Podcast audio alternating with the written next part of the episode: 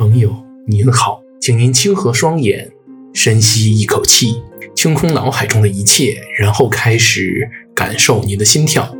朋友您好，欢迎您回到清风堂的个人空间，这里是本空间第五十八期节目的现场。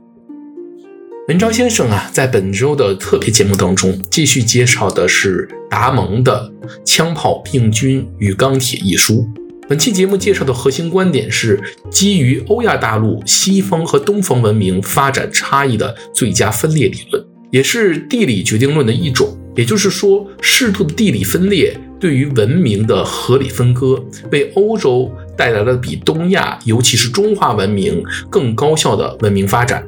其实我在第一次去欧洲的时候啊，也有过类似的猜想，而且不同的单一因素决定论还有很多。有的人说是地质方面的因素引起的，有的人说是海洋流向和气候方面的因素决定的，也有说是生态方面因素所决定的。不过，我觉得先生之前的一个说法呀，其实更具有现实意义。就是我们评判历史发展差异的根本动机是什么？是为了证明差异呢，还是为了去掉差异，去寻找相同或者规律，然后再从这些相同规律中找到适合未来发展的基础和方向呢？我认同先生的一个观点是，本来是应该趋异求同的。但是我感觉啊，很多人提出构建和看待这种理论的时候，他们的根本动机就是为了证明差异。他们想证明的是，文明发展的差异是必然的，而且是不可逆的。简单来讲啊，就是西方就是如何如何不如中国，或者东方文明就是如何如何落后西方。在这样的人眼里，这种趋势甚至是绝对不可能转变的。他们想证明的就是。自己的优越性，或者是自己的劣根性，其实这样的解读啊，不具备太大的现实意义，更多的呢是用来满足荒谬的虚荣、傲慢，还有自卑心理。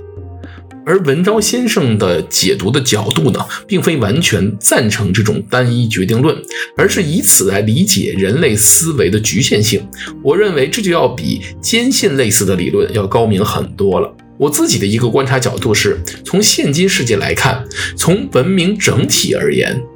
缩短技术现实理论上的差距呢，要比缩短文明层次上的差距要容易得多。比如说，手机网络的应用的普及，呃，只要经济条件允许，中国、非洲不见得要比美国、欧洲差很多。但是这些地方整体上的政治文明、道德标准、价值观，却还是与西方文明有相当大的鸿沟。另外，一个个人作为一个个体，从幼年时期融入任何一个整体文明的能力，却又都不会存在太大的问题。比如说，华人移民可能不见得完全能够适应美国社会，但是他们的后代呢，也就是 ABC，对于西方文明的适应。其实都不弱，类似的教育啊，造就类似的价值观和人格特点，基本上是一种规律。A、B、C 的人格特征肯定跟美国人更像，而不是跟大陆人更像。我还看到过一个数据研究，就是美国从中国领养的孩子，他们的思维特征也是更接近他们所处的家庭，而不是更接近他们出生的那个文化。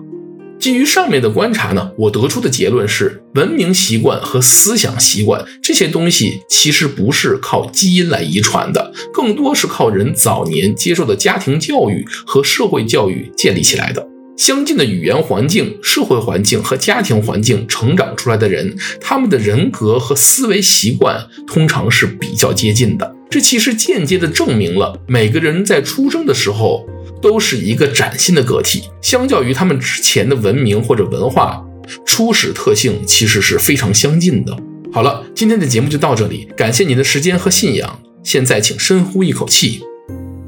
睁开您的双眼，重新开启您的意识，回到您来自的那个现实世界中去吧。愿神与您同在。